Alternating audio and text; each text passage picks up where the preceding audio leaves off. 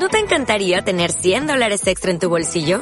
Haz que un experto bilingüe de TurboTax declare tus impuestos para el 31 de marzo y obtén 100 dólares de vuelta al instante. Porque no importa cuáles hayan sido tus logros del año pasado, TurboTax hace que cuenten. Obtén 100 dólares de vuelta y tus impuestos con 100% de precisión. Solo con Intuit TurboTax. Debes declarar para el 31 de marzo. Crédito solo aplicable al costo de la presentación federal con TurboTax Full Service. Oferta sujeta a cambios o cancelación en cualquier momento.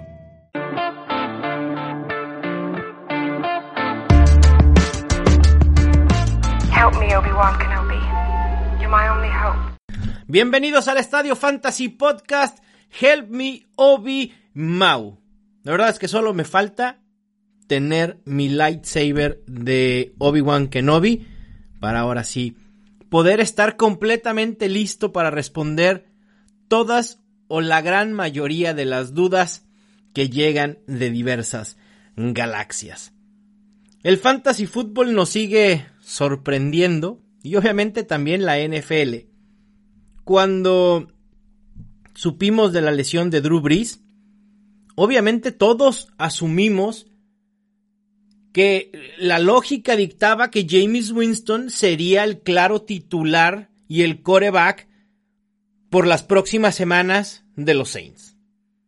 Y obviamente esto tomando en cuenta la comparación de ambos corebacks que tienen su roster sanos el equipo de Nueva Orleans, pero también porque James Winston fue quien tomó el lugar de Drew Brees la semana pasada una vez que se lesiona.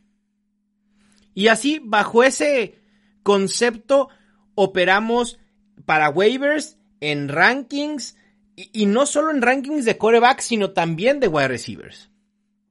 Y así estuvimos martes, miércoles, jueves y hoy viernes explota Twitter, explotan las redes sociales, cuando temprano en la mañana sale el primer reporte dándonos indicios de que los Saints pudieran, ese fue el primer reporte, que los Saints pudieran utilizar a Tyson Hill como coreback titular porque le estaban dando repeticiones con el primer equipo. Pero todo esto escaló de manera por demás rápida. Porque a los pocos minutos, Ian Rappaport, Adam Schefter y en general los insiders empezaron a decir que Tyson Hill sería el coreback titular y no solo eso. Por ahí Diana Rossini decía que incluso James Winston no se prevé que esté en absolutamente ninguna jugada ofensiva. Es decir, le van a dar las llaves completas a Tyson Hill. Y sinceramente es algo que no entiendo. No, lo logro entender. Punto. Perdón, Sean Payton. No entiendo ese amor desmedido por Tyson Hill. Para mí, Tyson Hill lo pudiera comparar con Tim Tebow. Y Tim Tebow, perdón aquellos Tebow believers, que los que están aquí desde hace muchos años saben que no fui un Tebow believer para nada, todo lo contrario. No tiene buen brazo. O sea, es un brazo potente, pero nada certero. Y pueden ser corebacks muy movibles con mucha corpulencia. Eso sí.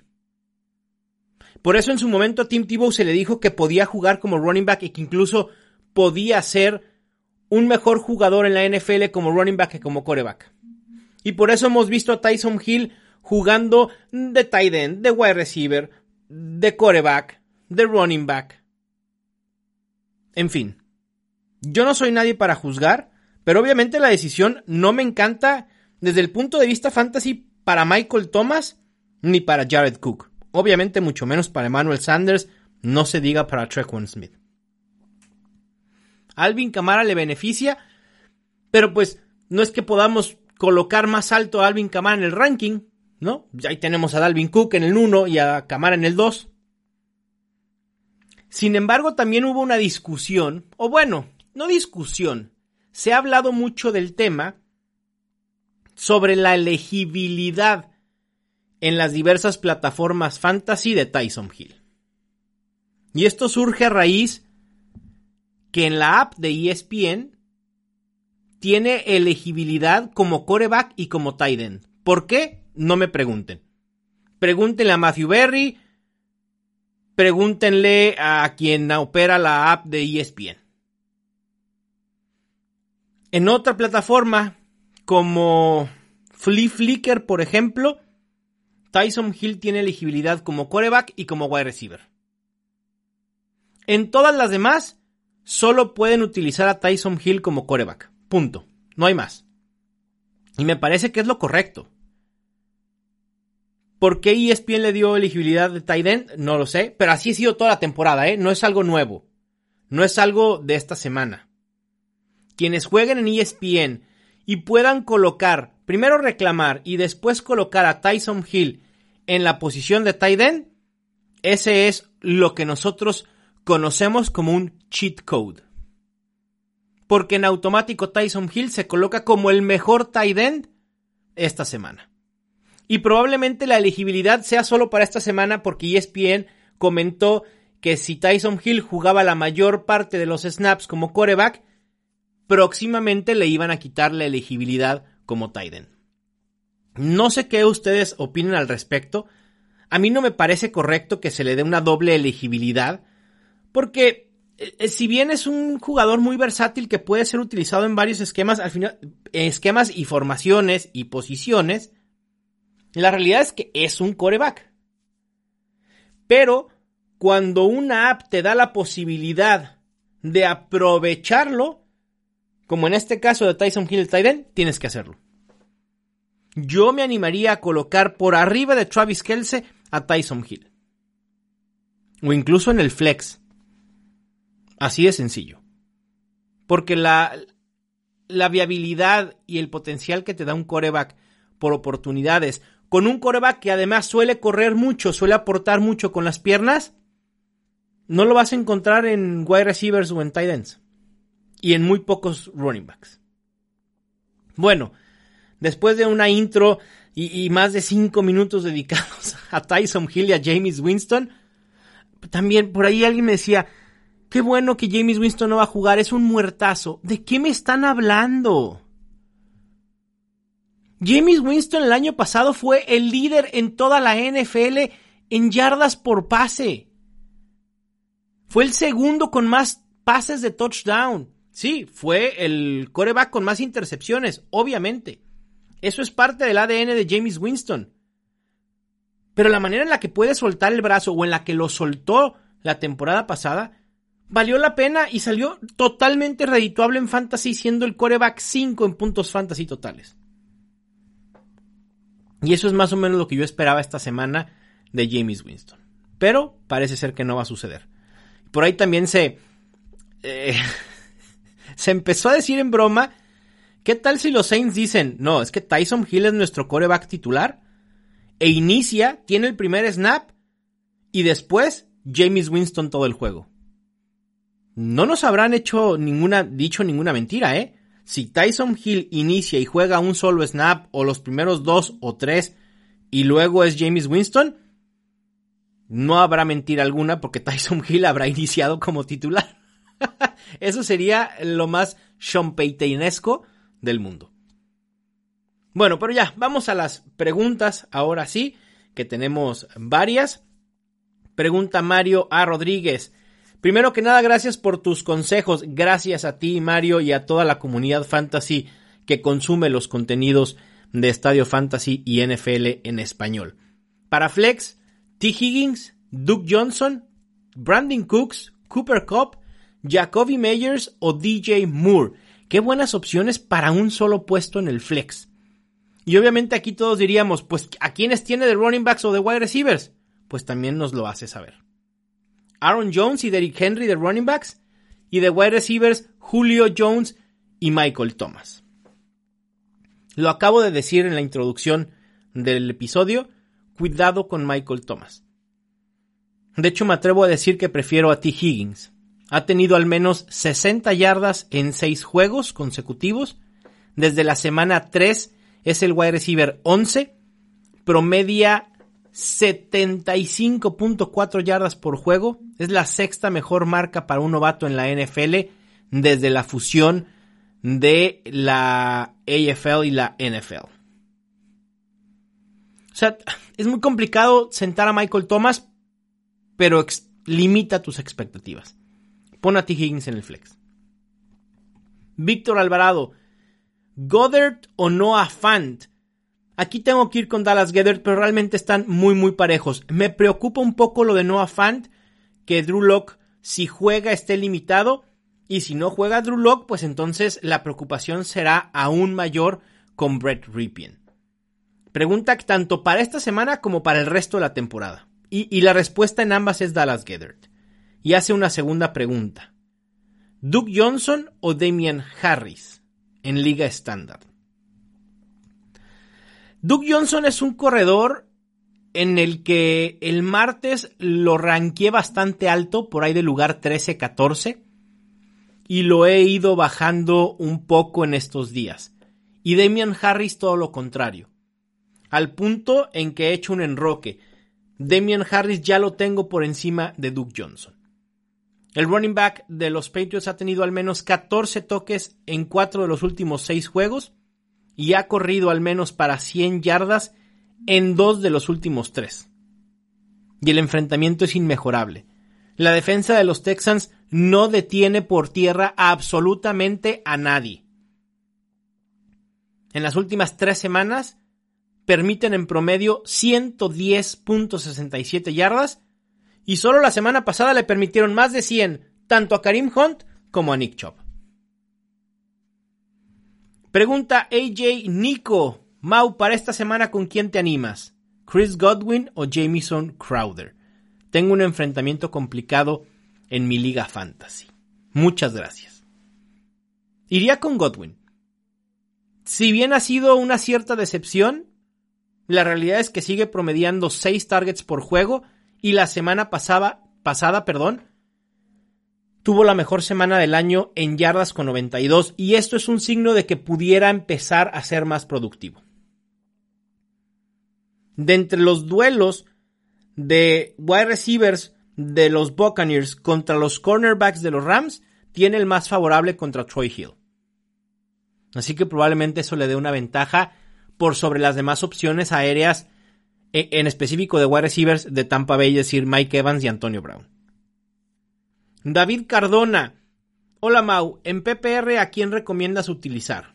¿A Mari Cooper o a Tyler Boyd? Saludos Mau, que la fuerza te acompañe. Que la fuerza te acompañe también a ti, David, y a, todos, realmente. La fuerza es para todos. No seremos usuarios de la fuerza, bueno, algunos sí, otros no pero ahí está, y a todos nos puede guiar en cuestiones de fantasy y en, la vida. Y aquí la fuerza creo que nos indicaría ir con Tyler Boyd. Ha tenido al menos 8 targets en los últimos 6 juegos. Y si bien no tiene un enfrentamiento favorable, porque la defensa a la que enfrenta normalmente limita muy bien al wide receiver de slot. Pero su volumen debe ser suficiente para ser un wide receiver 2 medio bajo. Y el problema con Amari Cooper es la incertidumbre y la incógnita de que si bien esperamos una ligera mejoría en la ofensiva de Dallas con el regreso de Andy Dalton, pues no sabemos a quién va a buscar Andy Dalton.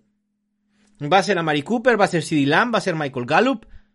¿Va a salir fino Andy Dalton? Obviamente es una mejora de lo que presentó Garrett Gilbert y Ben DiNucci.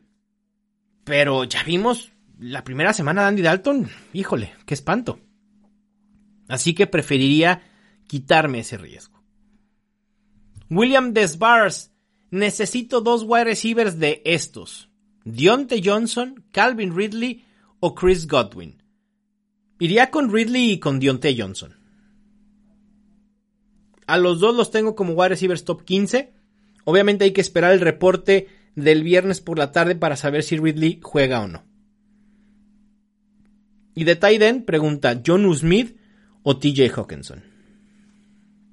Y aquí iría con el Tyden de los Lions. Simplemente por su piso más confiable.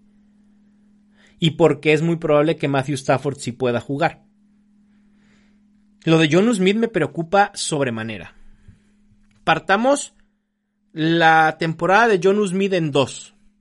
Las primeras cuatro semanas promedió 6.75 targets, 55.25 yardas, 1.25 touchdowns y 17.5 puntos fantasy. Estos números son por juego. En los últimos 5 juegos, promedia por juego 3.2 targets, 19.4 yardas, 0.40 touchdowns y 6 puntos fantasy. Pregunta Alan López. Saludos, Mau. ¿Qué opinas de un trade dando a Chris Godwin por Austin Eckler en PPR? ¿Podrá Eckler ser una buena opción para el final de la temporada? Sí, totalmente.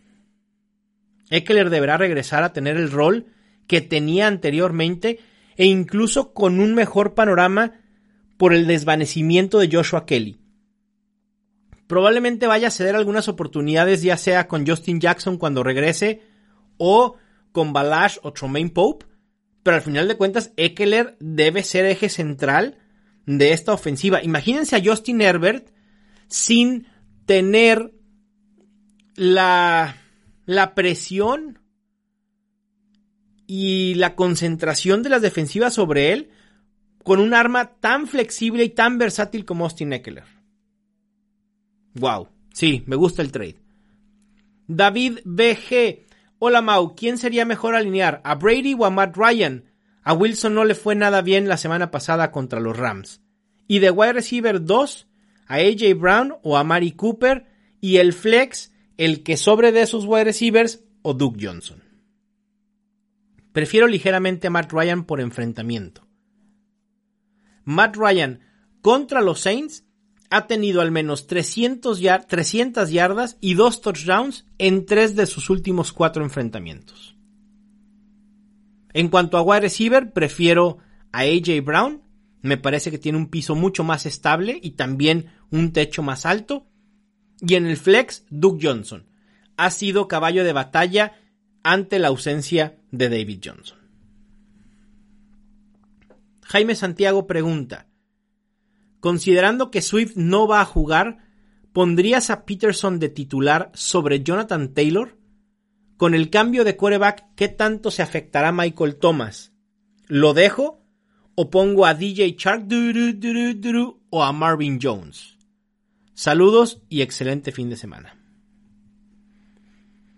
Tengo a Taylor y a Peterson muy parejos, y ambos con enfrentamientos favorables. Prefiero ligeramente a Peterson porque tiene una mayor claridad en la distribución de las oportunidades. Es decir, Peterson solo va a tener que compartir oportunidades con Kerryon Johnson, mientras que Taylor lo tendrá que hacer con Naheem Hines y con Jordan Wilkins. Es una piedra menos en el zapato. Ninguno me encanta, pero prefiero a Peterson. Y en cuanto a Michael Thomas, lo he colocado como mi wide receiver 19. Por supuesto que la, el nombramiento de, de Tyson Hill como quarterback titular le afecta. E iría con DJ Shark. Lo de Marvin Jones también puede ser interesante si se confirma la ausencia de Kenny Golladay como parece que va a suceder. Pero prefiero DJ Shark. Eh, Oscar Cervantes pregunta, ¿cómo ves la situación de Michael Thomas ahora con Hill? Bueno, ahí está. Dice, pierde valor acorde a todas las apps, pero ¿cuál es tu opinión? Ahí está. Lo he dicho ya eh, en varias ocasiones. AMB, hola Mau, en caso de que no juegue Camara, ir con Gio Bernard o con Latavius Murray. Iría con Murray por mero volumen. Aunque sería una sorpresa total si Camara no juega. De hecho, Camara entrenó el viernes y eh, si acaso aparece en el reporte de lesionados va a ser como cuestionable pero yo no tendría duda en que va a jugar. Alfonso Peña, Marvin Jones o Zeke Elliott en liga estándar. Por el formato de tu liga, Alfonso, tienes que ir con el running back. Normalmente, históricamente más bien, en los últimos cinco años, un running back rankeado en el top 20 ofrece mayor potencial o mayor expectativa de puntos fantasy que un wide receiver top 20 en ligas estándar. porque le quitas, le quitas de la ecuación las recepciones. Y, yo sé que sí que Elliot ha sido un dolor de cabeza esta temporada y ha decepcionado y está jugando mal. Y la ofensiva de Dallas y eh, todas las cosas que ya saben. Pero la realidad es que sí que Elliot va a tener por lo menos 15 toques. Marvin Jones, si me apuras, va a tener 8 targets. es el doble de oportunidades para Zeke Elliott. Robert Salgado, CD Lamb o Gio Bernard para el flex. Iría con Giovanni Bernard, a pesar de que es Liga PPR, ¿eh? y, todo esto por la incógnita que es Dallas. E, e, en el ataque aéreo, ¿no? Acabo de decir que hay que confiar en una opción de Dallas con Zeke Elliott, pero luego hablo mal de la ofensiva de Dallas. No quiero sonar contradictorio. Pero la realidad es que entre estas dos opciones prefiero a Joe Bernard porque va a tener las oportunidades ante la ausencia de Joe Mixon. Debe fungir como el running back principal a pesar de que la semana pasada perdió oportunidades a favor de Samach Perrine y Travion Williams. Juan Andrés Mancino, en Half PPR, seleccionar, no sé si es uno o dos wide receivers, entre Godwin, Jefferson, Higgins y Dionte Johnson. Qué buenas opciones. Y como no sé cuántos son, Juan Andrés, los voy a poner como los tengo rankeados. Dionte Johnson, Justin Jefferson, T. Higgins y Chris Godwin. Así que si necesitas dos receptores, tus mejores opciones son el wide receiver de los Steelers y el wide receiver de los Vikings. Edu Reverte pregunta, buenas Mau, en la posición de coreback es mejor alinear a Cam Newton o a Tyson Hill. Gracias y un saludo. A Tyson Hill lo coloqué como mi coreback 13, ahí en la frontera para ser un coreback top 12. Así que prefiero a Cam Newton por poco. En las últimas tres semanas es el coreback 8 y como lo dije eh, justamente hablando de Damian Harris, los Texans son muy vulnerables a embates terrestres y el potencial de Cam Newton está en las piernas, no en los brazos. En estos momentos, aunque tiene a Jacoby Meyers que ha sido una gran opción últimamente. Gabriel pregunta, tío Mau, ayuda. Si AJ Brown no juega, ¿qué podría hacer aparte de llorar? Eh, no llores porque es muy probable que AJ Brown vaya a jugar. Pero bueno, bajo ese supuesto, pregunta, ¿elegir a CeeDee Lamb o Jalen Regor o a cambio alguno de esos por Sammy Watkins que está en agencia libre? Quisiera también ayuda con mi flex. Tengo a Salvon Ahmed. No reclames no vayas por Sammy Watkins, por favor, por piedad. En ese caso iría con Jalen Regor. Y tu flex, me parece que Salvon Ahmed es una muy buena opción. La semana pasada fue caballo de batalla de los Dolphins con el 76% de snaps y el 85% de toques y esto deberá suceder otra vez en semana 11. Eduardo González, en Liga PPR necesito running back 2 y un flex. Tengo a Gibson, Chop, Higgins y Dionte Johnson. Gracias. Wow. ¿Por qué tienen tan buenas opciones que yo normalmente no tengo en una misma liga? Ah, me va a pesar dejar fuera a Antonio Gibson, pero prefiero a Nick Chop. Y en el flex, por el formato, que es PPR, iría con Dionte Johnson. Promedia 10.3 targets en los 6 juegos que ha jugado completos. Eric Nieto pregunta, buenas tardes, necesito 2 de 3 en formato estándar. Zeke Elliott, Giovanni Bernard y Salvon Ahmed. Y aclara, ¿qué tipo de pregunta es esta? Me diría si estuviéramos a principios de temporada, pero así están las cosas. Zeke se pasó al lado oscuro. y manda emoji de facepalm. Pues sí. Zeke se ha convertido más en una opción como un running back 2 sólido que con el techo de ser un running back top 12. Pero aún así prefiero a Zeke Elliott y a Giovanni Bernard. Manolo PG, Paraguay receiver y un flex entre Mike Evans, Will Fuller y McKissick en liga estándar. Y aquí voy a ir con Will Fuller de wide receiver los Patriots han permitido a 8 wide receivers terminar en el top 24 esta temporada. Y en el flex por el formato a McKissick. Hay que recordar que Mike Evans tendrá la cobertura de Jalen Ramsey. Y por último, Rams Nation Argentina pregunta: En Liga Half para Flex, Todd Gurley, Jalen Regor, J.D. McKissick, Travis Fulham o Giovanni Bernard. Quitaría de la ecuación a los dos wide receivers de los Eagles y realmente eh, me centraría en Gurley, McKissick y Bernard. Creo que el piso sólido lo tiene Bernard, hay que ir con él como fijo. Ah, pero solo es un flex. Uf. Uy. No, es Bernard. Sí, Bernard. Te iba a decir Bernard y McKissick, o sea, arriesgar con McKissick, porque me preocupa mucho Todd Gurley.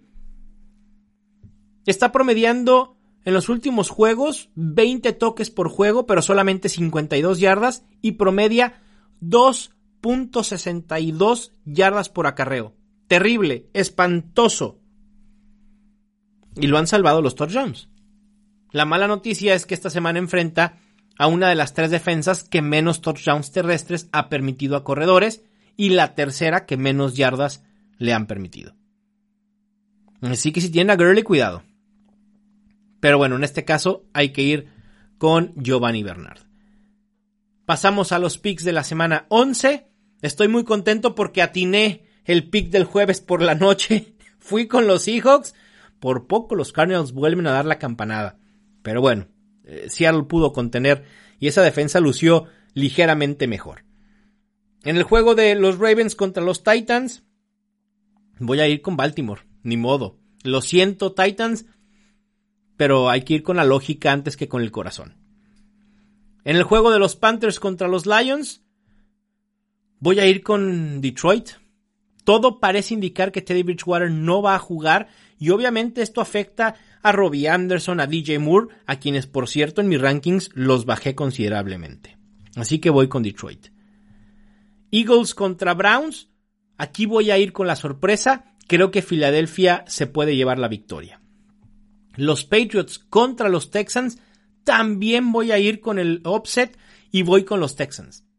Me parece que lo que vimos de los Patriots contra los Ravens la semana pasada puede ser un espejismo en un juego con condiciones climáticas muy, muy especiales, una lluvia torrencial, mucho viento, y creo que eso limitó a la ofensiva de, de los Ravens.